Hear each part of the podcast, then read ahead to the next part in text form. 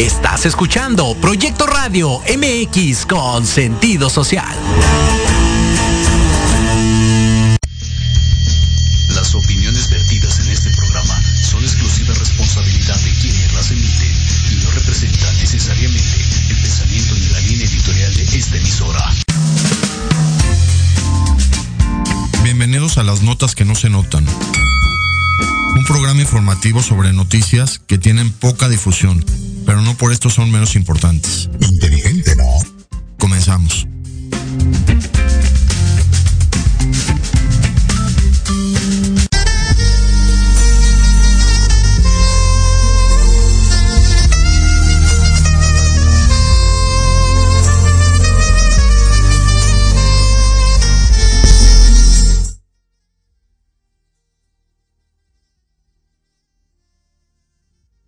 antes de que empiece el simulacro nacional de, de los sismos, hablar de este programa, notas que no se notan, notas muy interesantes de este día que hemos tenido. Primero, sobre la ONU. ONU va a conmemorar este, esta semana 77 años de asambleas generales. Inició la primera en 1945, el año que finaliza la, la Segunda Guerra Mundial, que se conforma la Organización de las Naciones Unidas como una organización plural que involucra a todos los países del mundo. Y se va a celebrar esta semana en Nueva York como el número 77, 77 años de conmemoración de la Asamblea General de la ONU. Que antes la ONU era la Liga de las Naciones. Es muy, muy interesante esta, este cambio de Liga de las Naciones a, Asamblea General de la ONU, a Organización de las Naciones Unidas. La Liga de las Naciones se conformó desde Europa, desde antes de la Segunda Guerra Mundial. Era una organización mundial que trató de evitar la Segunda Guerra Mundial, pero que no, que no lo pudieron lograr. Hay una, una película que quiero recomendar, se llama La Dama del Señor Voy a buscar un minuto para decirles quién. Eh,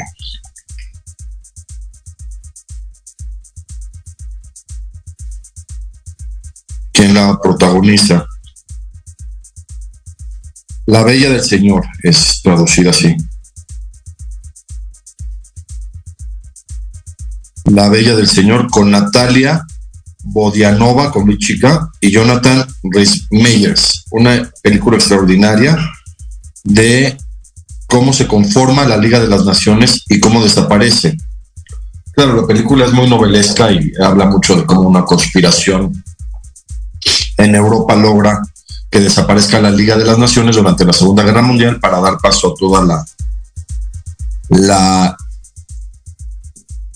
promoción de la Segunda Guerra Mundial sin que hubiera un organismo internacional que la pudiera detener o controlar. Y justo cuando termina la Segunda Guerra Mundial aparece la ONU, la Organización de las Naciones Unidas o United Nations en inglés, que reúne a todos los países del mundo para tratar de solucionar los problemas mundiales entre todos. Ahorita les importa mucho el cambio climático, les importa mucho la, la, contaminación, que sí es un problema bastante grave, las guerras que hay en el mundo, las indiferencias, y esto es lo que se va a tratar en esta Asamblea General de la ONU en Nueva York, que es la sede de este organismo, de la Organización de las Naciones Unidas. Y a la par estamos viendo todos los festejos de, de de Inglaterra por el cambio de rey, que ahora va a ser el rey Carlos III, el rey de Inglaterra, y hablar al respecto, independientemente de todas las conmemoraciones que se hicieron por la reina Isabel II, conmemoraciones de realeza, conmemoraciones muy, muy interesantes desde un punto de vista histórico y, y de conocimiento de la religión inglesa y de todo lo que conlleva la realeza,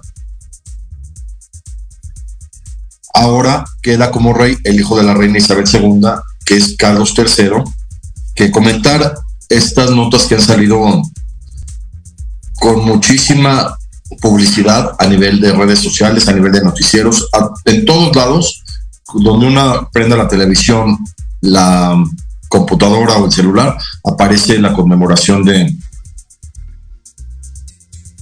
de los eventos por el fallecimiento de la reina y la coronación del rey Carlos III como nuevo rey de Inglaterra. Y llama mucho la atención lo que ha ocurrido con el actual rey Carlos III sobre estas cosas que suceden como si él fuera una persona muy muy distraída o muy yo creo que el rey Carlos III es sumamente consciente de su puesto fue sumamente consciente de todo, durante todo el reinado de su madre, quien la respetó. Eso es muy admirable de él.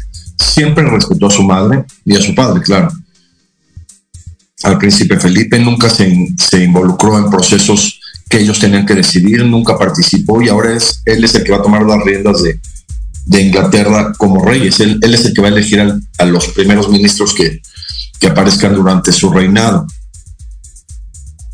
Esa es una de las funciones del rey de Inglaterra, elegir al primer ministro de Inglaterra. Y llama la atención dos sucesos muy interesantes. Uno, cuando está firmando, los dos aparecen cuando él está firmando libros de, Inglaterra, libros de compromiso del reinado de Inglaterra. En uno aparece que está moviendo el tintero y se molesta y hace una cara muy chistosa. Y el segundo aparece que se mancha la mano con la tinta de la pluma y se enoja y hasta dice algunas palabras antes el rey Carlos III junto a su esposa. Esto llama la atención porque pareciera, pareciera, nada más lo digo en este programa, que fueran como notas publicitarias, tipo así cuando Will Smith le golpeó en los Oscars a su amigo. Igual el rey Carlos III como que está haciendo estas situaciones medio chuscas, medio novelescas, medio comediantes, y todo el mundo las comenta, todo el mundo comenta la cara que hizo al quitar el tintero de la mesa para poderse recargar para escribir o cuando se mancha la mano con una pluma fuente, que eso también llama mucho la atención, ¿no? La realeza debe tener la pluma más fina del mundo y es muy raro que una pluma en la actualidad se chorree la tinta. Además que, que en ese segundo evento puso mal la fecha, que era 13 de septiembre, y lo puso como 12 de septiembre, se equivocó, que también eso fue algo muy, muy interesante de analizar porque un rey debe estar asesorado, ¿no? Hasta por varios, desde épocas de, los reyes de, Babilonia tenían sus ministros que los asesoraban, todo el mundo lo debe asesorar, que nadie le puedo decir estamos a 13, pero como el 13 es de mala suerte y esto generó toda una polémica y después en el mismo evento que se manche la mano con la tinta de la pluma, pues genera que todo el mundo lo haya comentado, mucho más inclusive que la Asamblea General de la ONU se comentó ese evento accidental del rey con una pluma fuente que no tenía por qué chorrearse. Digo, las plumas ya tienen muchísima tecnología, aunque sea una pluma fuente con la que tienen que firmar los reyes, no tenía por qué chorrearse y manchar de la mano. Aunque ocurrió, y a lo mejor les digo, fue accidental y todo es accidental, finalmente generó muchísima publicidad. Todo el mundo está hablando del rey Carlos III, todo el mundo está hablando de lo que significa que el hijo de una reina tan importante para la humanidad que apareció en todas las monedas y en todos los billetes de, todos los países que, que dirigía Inglaterra, pues esta situación sí genera mucha controversia mundial de que un rey esté con estas situaciones de un ciudadano normal. Y pues todo el mundo lo comenta, es noticia en todo el mundo y esto genera que todo el mundo hable del rey Carlos III es un tema muy, muy interesante para, hablar. Otras noticias muy interesantes de, esta semana. Primero hablar del espacio. Acaban de, de descubrir que en la Luna hay volcanes que hay volcanes en erupción, que han tenido erupción volcanes en la Luna. Esto lo descubrió la Estación Espacial de China, que tienen observadores y, tienen varios satélites que tienen eh, miras directamente a la Luna y que pueden ver toda esta situación. Claro que desde un punto de vista lógico, es muy probable que el centro de la Luna sea parecido al centro de la Tierra con un núcleo incandescente que puede generar que salga esta presión de calor a través de volcanes como ocurre en la Tierra, pero ya ocurre también en la Luna, como un fenómeno de actualidad muy interesante que en la Luna haya volcanes. Claro que siempre ha habido, y siempre, si, la conformación del universo fue la misma, pues siempre habría esta situación de erupciones volcánicas en la Luna. Pero lo interesante es que esta semana descubrieron esta situación que no se conocía. Que es raro, ¿no? Porque con los telescopios que existen ahora, que se pueden ver estrellas súper lejanas y estrellas cada vez más, más lejanas, sistemas planetarios cada vez más lejanos, pues la Luna casi casi ya está enfrente de nosotros.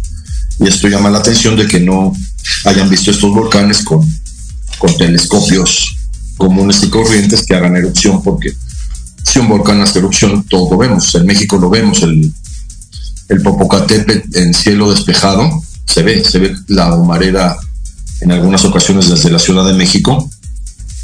También se debería ver así en la Luna. De alguna manera no lo habían visto hasta ahora, que hay volcanes en la Luna. Alguna vez yo le pregunté a un maestro mío de la primaria que si nosotros vemos la luna hacia arriba desde la Tierra, entonces alguien que esté en la luna debería ver la, Tierra para abajo.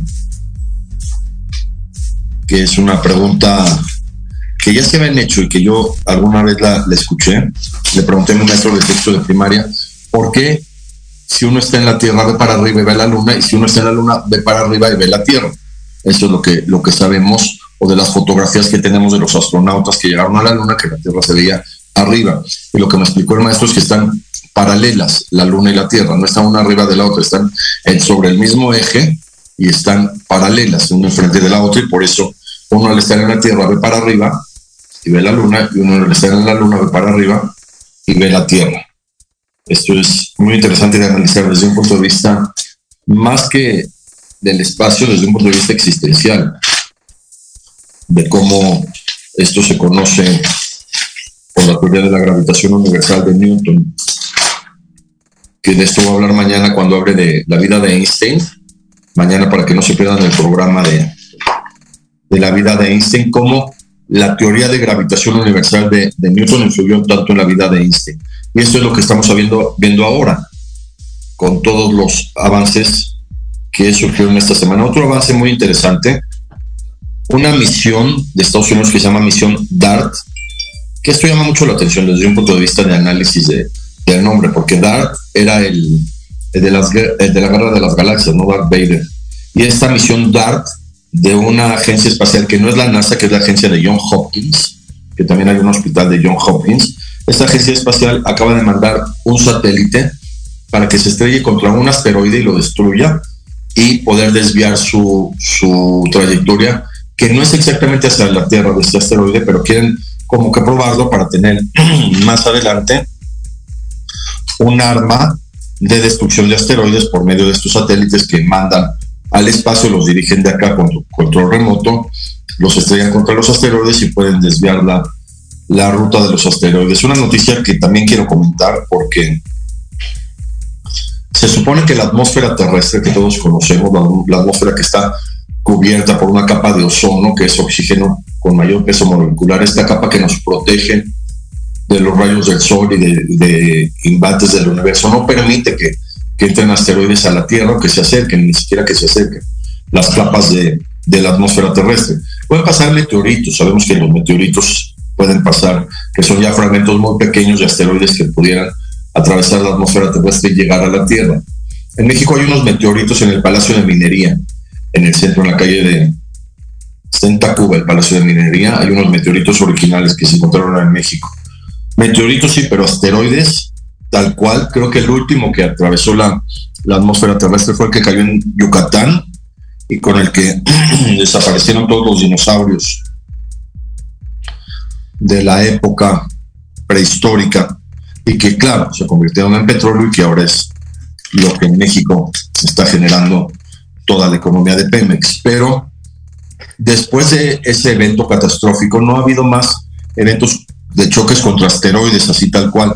Pero esto es interesante que hay una misión DART de, la agencia John Hopkins de, de, naves espaciales que manda un satélite a, a chocar contra un asteroide para desviarlo por si dentro de miles de años choca contra la Tierra, pues ya lo desviaron de una manera muy interesante, con una inversión también muy interesante. Es, es realmente apasionante ver todo el dinero que se puede destinar a la investigación espacial.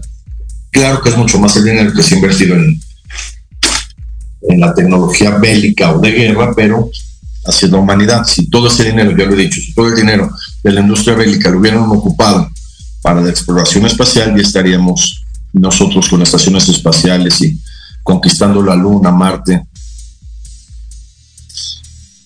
y Saturno. Y esto, pues sí, genera un poco de, de inquietud científica, pero sí, así es. Pero esta misión vale la pena que la busquen. Se oye muy interesante de mandar este, este satélite no tripulado a chocar contra un asteroide. El 13 de septiembre, otra nota muy interesante, se conmemoró el 175 aniversario de la gesta de los niños héroes en Chapultepec, con la conmemoración eh, gubernamental que se hace cada año en el Monumento a los Niños Héroes de Chapultepec, recordando a los niños héroes que participaron en la invasión al castillo de Chapultepec del ejército norteamericano. Y esto llama la atención de que sea el 13 de septiembre porque de alguna manera, eh, dos días después es la independencia y, y, esto como que ya no se le da mucho peso a la gesta de los niños héroes, que para mí es muy, muy importante, independientemente de todas las leyendas que se han dicho al respecto y todas las controversias históricas, pues sí fue una gesta histórica muy reconocida. Los cadetes estaban inscritos en el heroico colegio militar. Se sabe que fueron atacados cuando intentaron invadir el castillo de Chapultepec y es una, una fecha muy importante y de mucha relevancia para México, la, la gesta de los niños héroes, que este año cumplió 175 aniversario de que los niños héroes defendieron el castillo de Chapultepec como buenos soldados de la, del heroico colegio militar.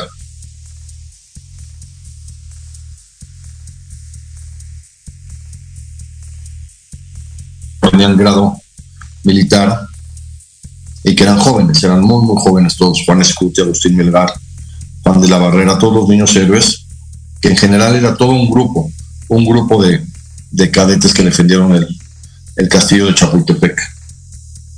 Otra nota que quiero comentar, muy interesante, ya apareció una nueva cepa del coronavirus, que ya pensábamos que ya se estaba controlando, en todo el mundo se había controlado, en Corea del Norte se controló muy bien en toda la epidemia de coronavirus. En Israel, el Omicron, que iba a causar mucha controversia mundial, no la causó como, como esperaban la, tanto la Organización Mundial de la Salud como todos los expertos alrededor del, del coronavirus, pero ahora aparece una nueva cepa que le llamaron centauro.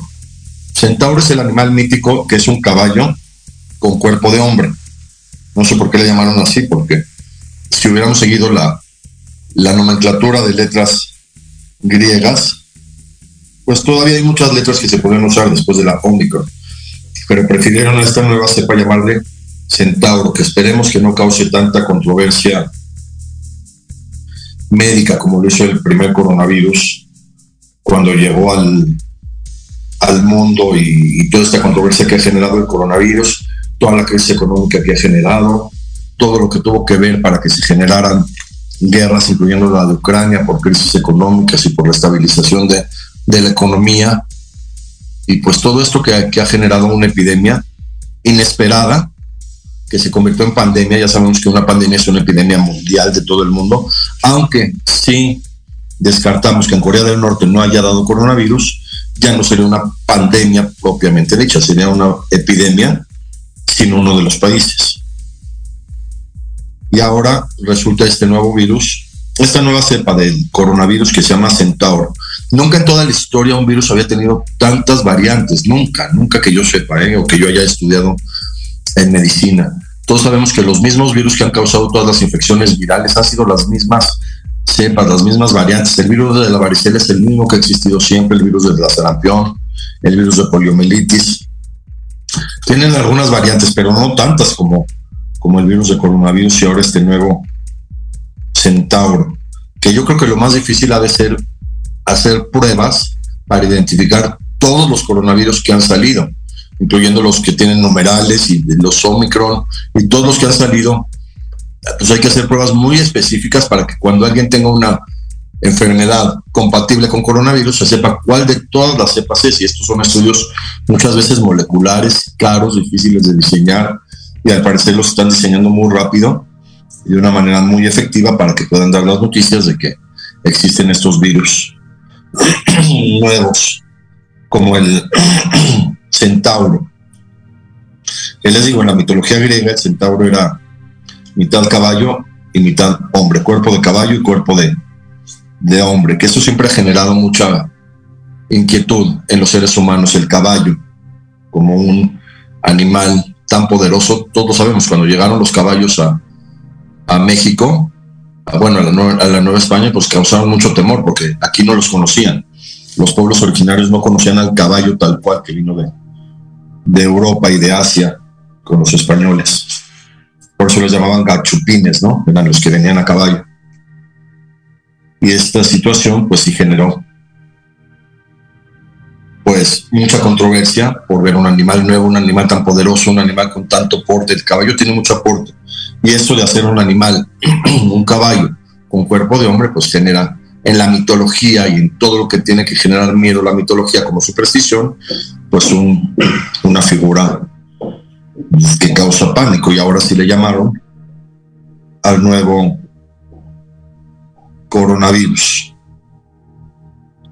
variante Centauro, que habría que, que valorar porque o hay que seguirse cuidando, hay que seguir usando cubrebocas, como recomiendan los expertos, hay que seguir teniendo sana distancia, hay que cuidarse, hay que comer bien, hay que abrigarse y esto pues, siempre lo tenemos que hacer independientemente del coronavirus o no, porque hay otras infecciones respiratorias que también nos tenemos que, que cuidar los seres humanos y que evitar que haya contagios porque nunca sabemos cuándo una de estas infecciones puede ser una nueva cepa, una nueva infección, una nueva pandemia y todo esto que ha generado tanta controversia a nivel mundial de, de las pandemias, de cómo controlarlas, de las ventas de las vacunas, de la acaparación de las vacunas y de todo lo que ocurre a nivel mundial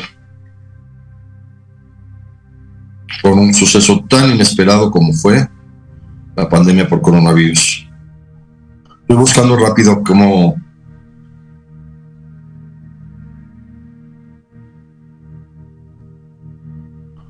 como en Corea del Norte, si hubo casos de COVID-19.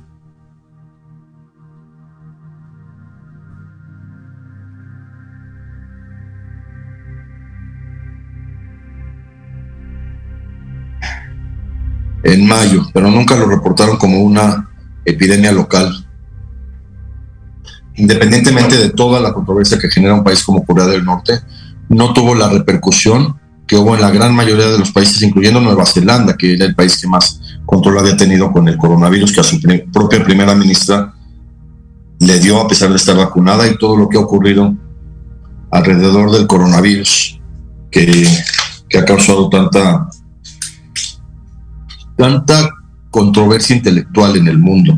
Una pandemia parecida a la influencia española después de la Segunda Guerra Mundial, que que al parecer la llevaron a Europa soldados americanos. Eso llama mucho la atención en la historia de la influencia española de 1918, porque se llama influencia española porque en España fue donde empezaron a reportar dos casos con una mortalidad altísima. Parece que alrededor de hasta 50 millones de personas en esa época murieron por, por esa influenza, también por un virus, una pandemia de esa época. Y lo más interesante es que la influencia española de, después de la Primera Guerra Mundial se terminó no había en esa época vacunas, no, había en esa época medicamentos antivirales y de alguna manera el virus se limitó, las defensas de los humanos lo limitaron y el mismo virus se limitó y se terminó una pandemia, de, de resultados catastróficos. igual que esta pandemia por COVID, que nunca se imaginó el mundo que apareciera en pleno siglo XXI y bajo estas circunstancias y con tantas confusiones que han habido al respecto, incluyendo que solo el 4% de la población es susceptible a tener COVID grave. Eso sí se demostró, eso sí se analizó y eso sí se corroboró con todas las cepas de COVID. Solo era el 4% de la población la que era susceptible a tener un COVID grave o mortal. El 96% restante de la población no iba a tener problemas por COVID. Seguimos después del corte con notas muy interesantes de esta semana que vamos a comentar. Si crees que lo sabes todo en el medio musical y quieres saber más, o de plano no tienes ni idea y te interesa conocer sus más oscuros secretos, conéctate y escucha Amplificando escucharás música nueva, entrevistas, invitados y sesiones en vivo. Amplifica tus sentidos y tu visión musical. Todos los irreverentes lunes de 8 a 9 de la noche. Síguenos en Facebook como arroba amplificando. Recuerda descargar la aplicación Proyecto Radio MX disponible para Android. Proyecto, Radio MX.com con sentido social.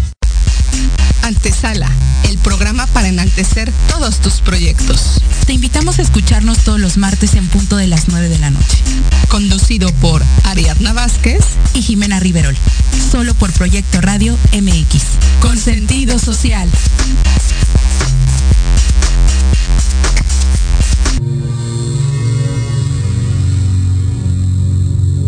¿Te gustaría saber para qué estás aquí? ¿Qué sorpresas guarda el universo? ¿Qué técnicas de sanación existen? Hola, yo soy y me llamo Iberreto. Te invito a escuchar Despertando tu conciencia en amor y armonía, donde tendremos temas e invitados enfocados en conocimiento y sanación resolviendo tus dudas. Todos los jueves a las 10 de la mañana por Proyecto Radio MX con sentido social.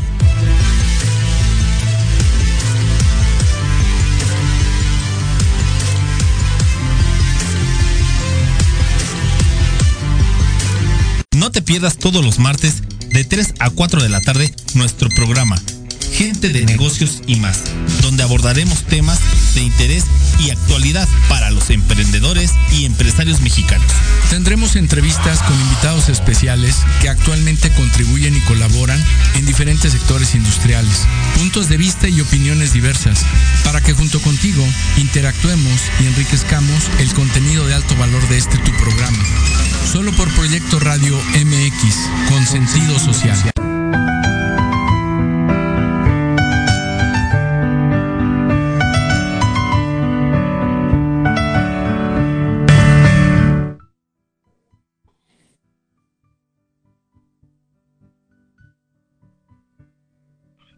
Seguimos con otras notas muy interesantes. La guerra de Taiwán, que tanto controversia está causando, que Estados Unidos quiere intervenir, que si Taiwán ya es un país independiente o no.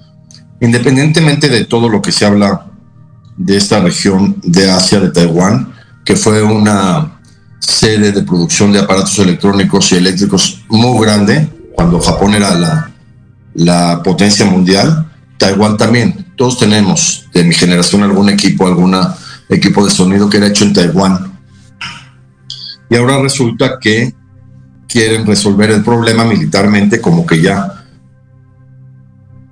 Rusia tiene que arreglar con Ucrania todo militarmente. No entiendo porque eso, los rusos y los ucranianos finalmente son soviéticos de, de, origen, son de la Unión Soviética, lo hubieran arreglado de una manera más diplomática o, o más amistosa, pero no, se está arreglando con una guerra de más de 200 días. Igual Taiwán, que llama la atención, que igual Japón y Taiwán y China tienen los mismos orígenes orientales y todo lo que es resolver con guerras, con invasiones, con envío de, de barcos, con envío de misiles, y esto pues llama la atención de que no, no se pueda arreglar de alguna manera amistosamente. Y para eso, pues tendría que servir la Asamblea General que ahora están haciendo la ONU.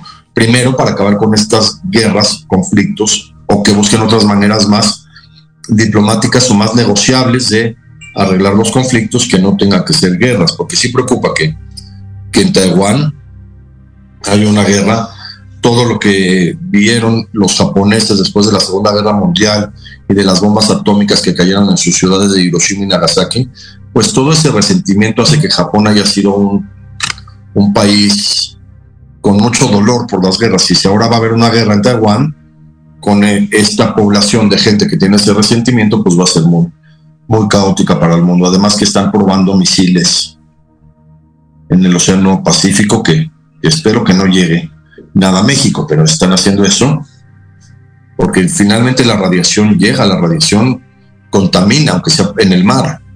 No sabemos si la radiación contamina a los camarones y luego se comen acá en los ceviches. No sabemos todo lo que ocurre con, con esas radiaciones, si son las que han hecho que, que haya tanta mortalidad de, de, especies de mamíferos marinos, cuando lo hemos visto que ballenas, delfines, varan en, las playas por esta pérdida del radar, los tiburones que están teniendo muchos cambios también en cuanto a, a migración, se sabe. No sabemos si esto lo están ocasionando estas pruebas nucleares en el mar.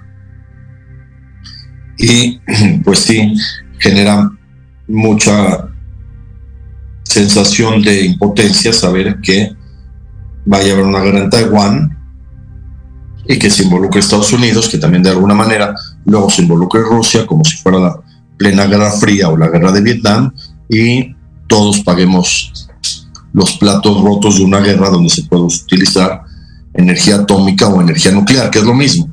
Pero como la energía atómica se usó con las bombas de, de Hiroshima y Nagasaki, como que le quisieron llamar, cambiar el nombre y finalmente llamarle energía nuclear, que se oye más, más padre, ¿no? La destrucción del núcleo, no la destrucción del átomo, pero finalmente es lo mismo.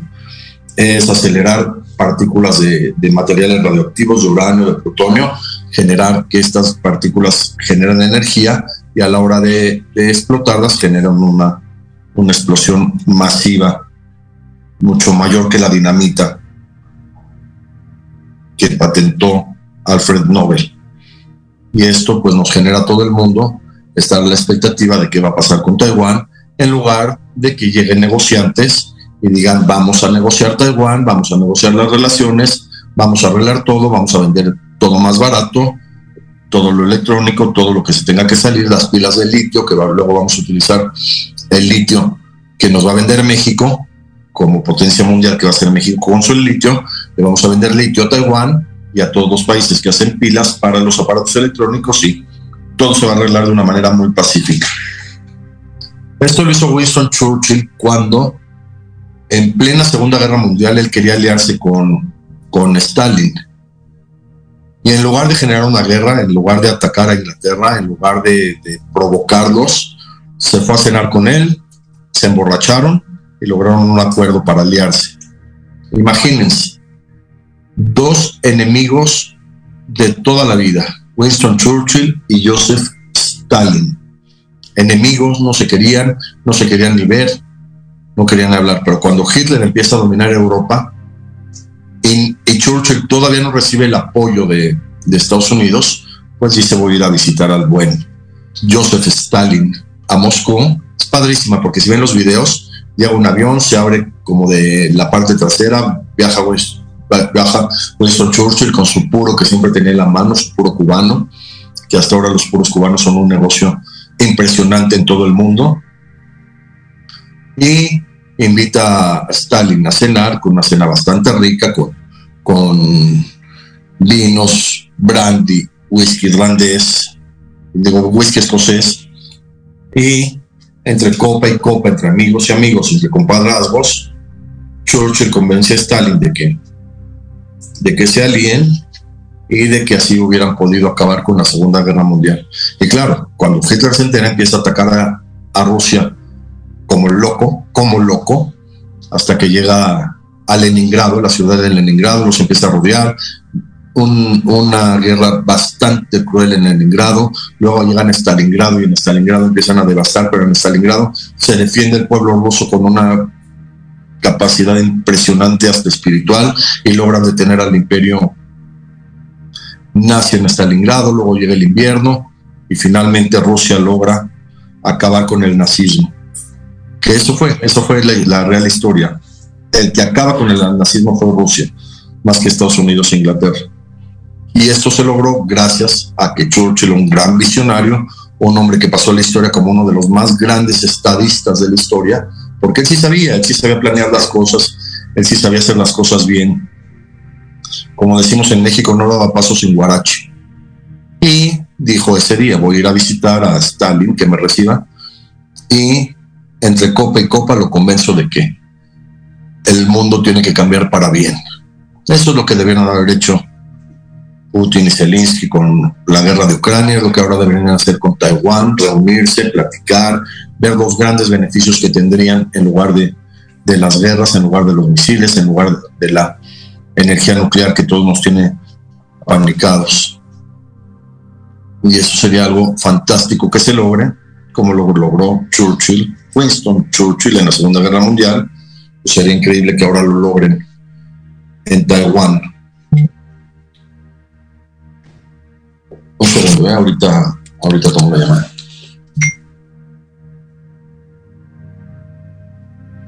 Ahorita sigo, ¿eh?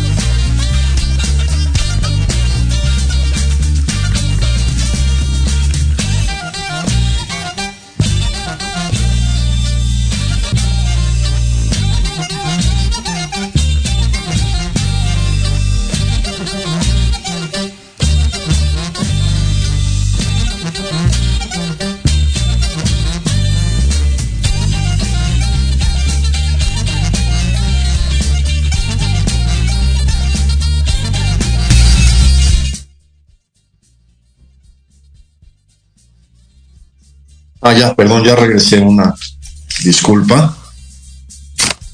Entonces esto sería muy interesante que en el mundo actual haya un Winston Churchill que quiera arreglar las cosas con, con diálogo y no con guerras, pero al parecer no, no, no quieren. Y sí preocupa la guerra en Taiwán.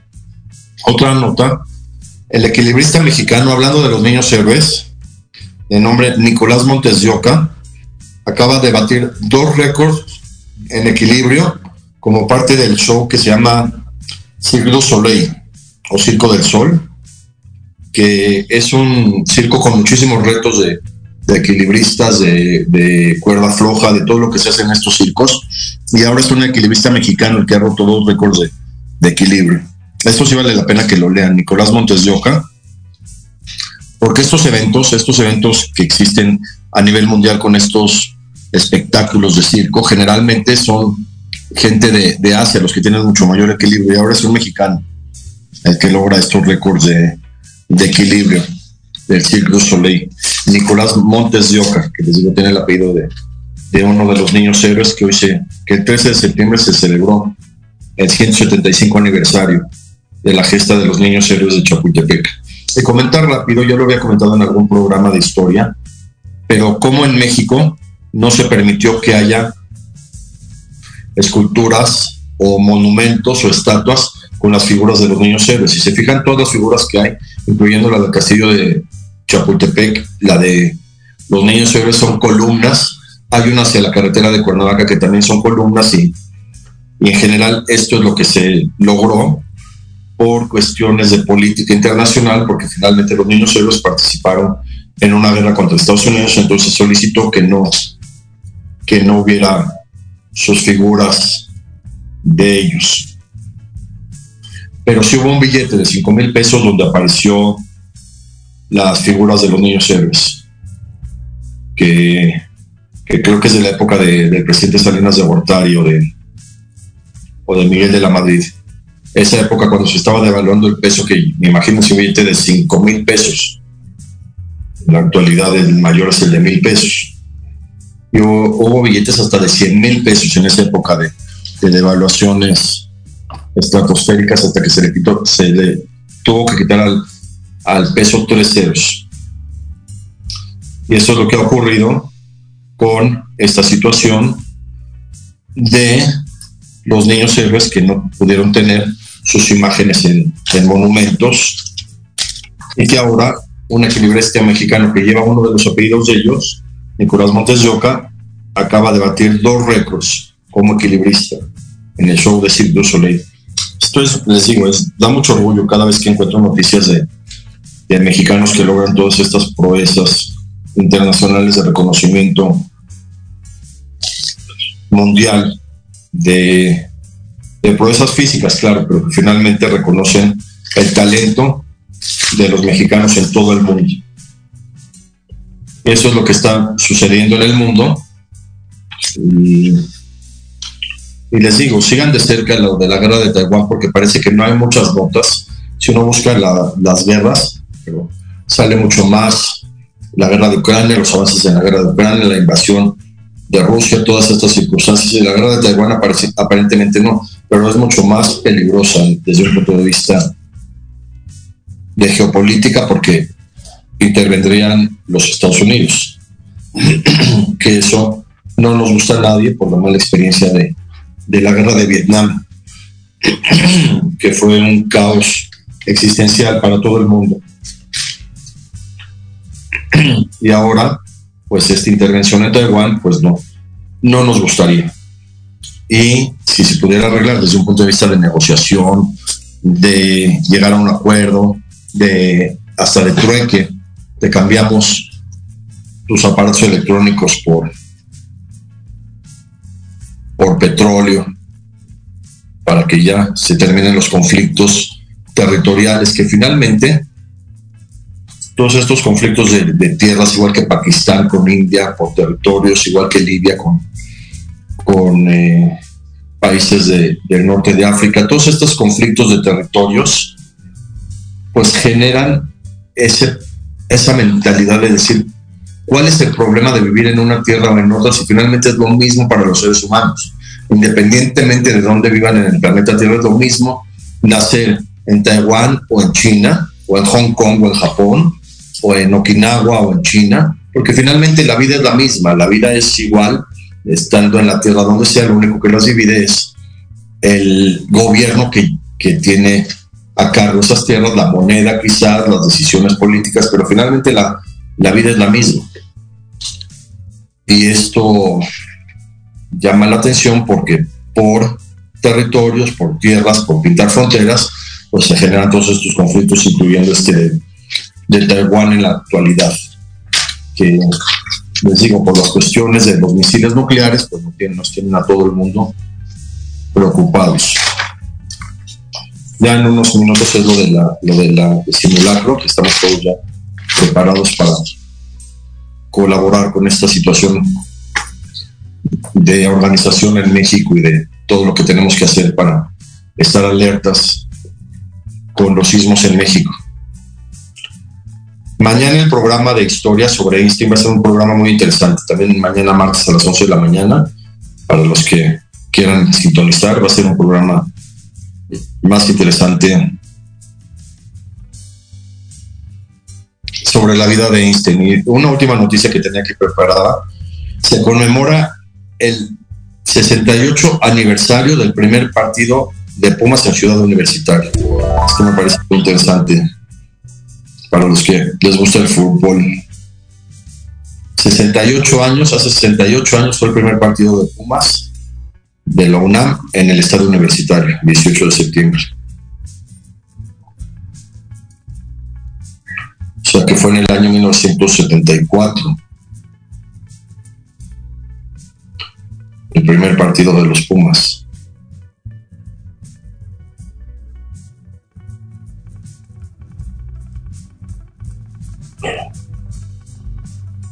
1954, perdón.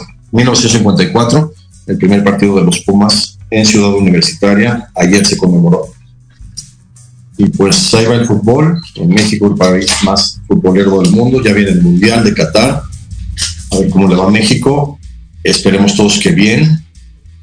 Y con la posibilidad siempre de que podemos ganar. La gran pregunta es, ¿por qué no? ¿Por qué no? Y esto es lo que sigue en este mundo, el Mundial de Fútbol, la guerra en Taiwán. Esperemos que alguien, lo repito, alguien la evite con alguna negociación, con alguna convenio, con alguna plática, con alguna cena y puedan evitar conflictos bélicos como se debería en el mundo actual y que la ONU en su Asamblea General pues trate de evitar todos estos conflictos, trate de buscar la cordialidad, en todo el mundo y trate de buscar la paz mundial y que todo esto se logre para poder conquistar el espacio ahora que, que ya descubrimos que en la Luna hay volcanes y que la Luna va a poder ser un lugar habitable, después Marte y después estaciones espaciales y de que vamos a poder mandar satélites no tripulados a los asteroides para desviarlos y que no choquen ni contra la Tierra ni contra nuestros próximos lugares donde habitemos los, los seres humanos.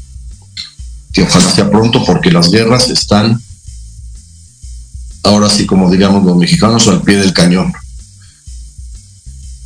Nos vemos el próximo lunes con más notas que no se notan y el día de mañana con la plática sobre Albert Einstein en el programa de historia general. En general. Gracias. Nos vemos.